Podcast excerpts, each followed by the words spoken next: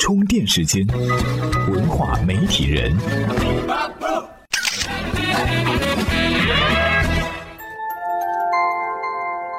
媒体与内容探知世界运行的新规律，欢迎您收听文化媒体人频道。近年来，朋友圈刷屏的现象可谓是屡见不鲜。这不，前几天杨绛先生去世，朋友圈又出现新一轮的刷屏，比如杨绛给年轻人的十二个忠告，杨绛如何成为一名最贤的妻。当然，不出意料的笑话也有。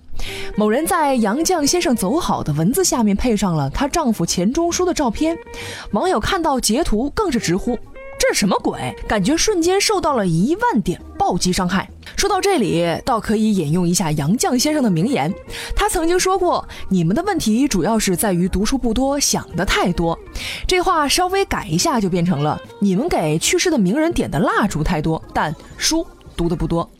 当然，每个人都有选择刷屏或者是不刷屏的权利，纪念或者不纪念的权利。但是每次面对这种大型的刷屏事件，很多人都有种想逃离的冲动。为了逃离这种被朋友圈裹挟的生活，最省事儿的办法就是弃用朋友圈。国内其他的主流社交媒体，比如说豆瓣、知乎、微博，都出现过资深用户逃离现象。而在国外，也有数据表明，青少年正在逃离社交媒体。那么，为什么身处在这个社交至上的时代，还有人会想逃离社交媒体呢？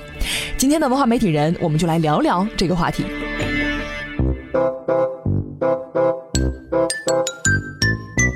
身处在这个社交至上的时代，为什么还会有人逃离社交媒体？从人们对主流社交媒体的种种反应上来看，想逃离的原因有很多种。首先是厌倦了毫无秩序的圈层阶级关系，不知道大伙儿有没有这样一个现象哈？不管是以前的 QQ 空间，还是现在的朋友圈，自从来了多年不联系的三姑六婆、小学同学、初中校友，一下子就变得没有说话欲望了。再有呢，就是逐渐厌倦了朋友圈的日益聒噪。比如每逢节日，朋友圈就会集体刷屏，加上各种晒娃、晒车、秀恩爱，还有不相干的人转发励志鸡汤，这些看起来似乎让社交媒体充满了十足的烟火味儿。可是呢，一想想，他们发那些东西到底跟自己有多大关系呢？说到这里，你可能就会想起主流社交媒体出现的另外一种现象：很多人出于职场形象和个人生活的需要，不得不小心而有策略地使用主流社交媒体。我们不妨大胆猜想一下，一个文质彬彬、满腹经纶的年轻人，要是在他的朋友圈里看到了波多野结衣的小视频，他以往的纯洁形象就完全崩塌了。这剧情虽然有点狗血。但仔细想想，也不是没有可能。当然，有的人选择逃离主流的社交媒体，除了前面说的外在因素，还有内在因素。有些人想要把精力放在更加重要的事情上，比如说知乎的大 V 们，他们都是怀着不愿再回答那些很 low 的问题上的心情，纷纷选择离开。要知道，以前的知乎是一个围绕着精英阶层的知识社区，现在越来越远。所以大 V 们才急切的想要逃离，想要找到一个垂直性的社交平台。而至于他们逃离的核心原因，我们来听听充电贴士怎么说。充电贴士：人们逃离主流社交媒体的核心原因只有一个，玩的不开心了。主流社交媒体已经背离了私密朋友圈社交形态，违背了很多人参与线上社交的初衷。为了囊括更多人，主流社交媒体打破了阶层层级的圈定，再加上移动互联网的发展，各种价值观的人群遍布社交网络，交际圈变得鱼龙混杂，而社交平台也逐渐成为长辈和老板窥探你生活的一个途径。你和他人的社交并不是自己主动寻求的社交需要，所以人们使用主流社交媒体的体验快感越来越低，像被困在。人际关系的小圈层里，总而言之就是不快乐。如果我们再深层次探讨一下，就会发现，很多人在主流社交媒体待的不快乐的根本原因就是平台上的人际关系。这实际上远远超出了人类的社交承受极限。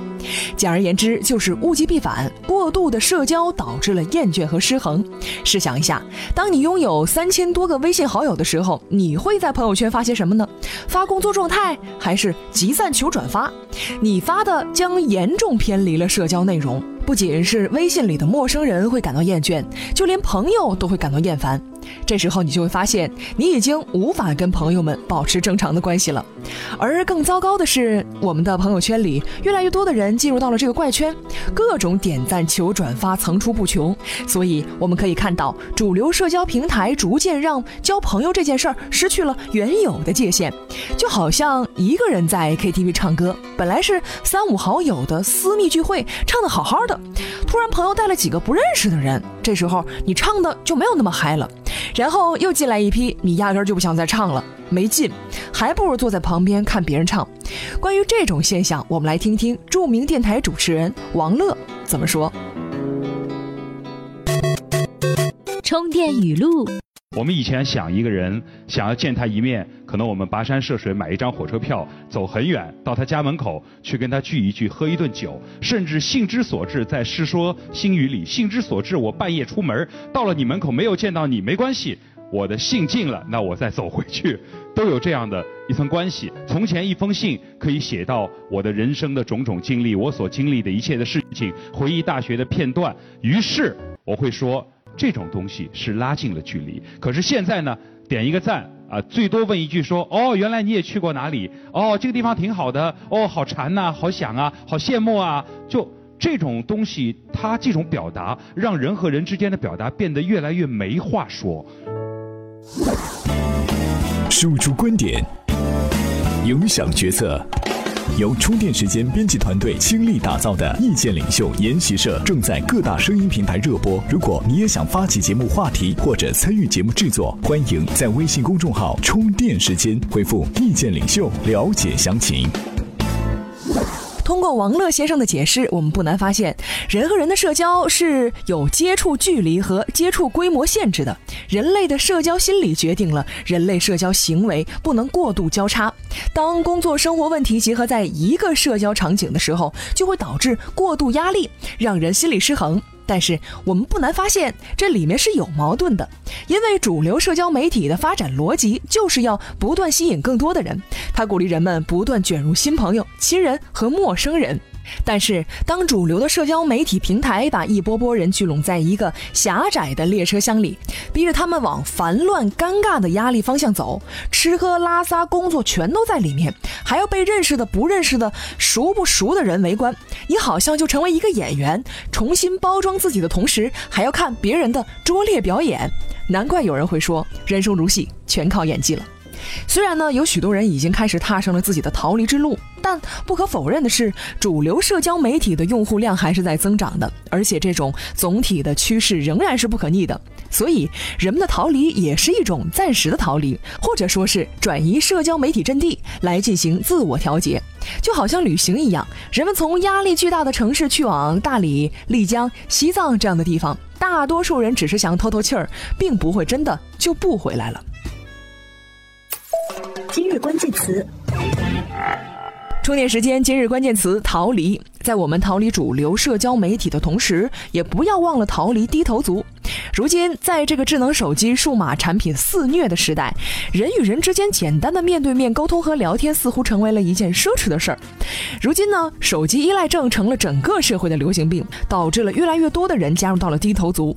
今天您在充电时间的微信公众账号中回复“逃离”两个字，给您分享一篇精彩的文章，看看玩手机等不等同于玩命。本期节目观点来自于南七道，感兴趣的听众朋友呢，可以关注他的个人微信公众号“南七道”，发现更多有价值的文章。本期节目由勒布朗企划编辑老 News 老彭监制。如果您认可本期节目，可以在节目播放页面的下方对我们打赏。另外，欢迎成为充电时间会员，收听更多优质的商科节目和服务。感谢您的收听，我们下期再见。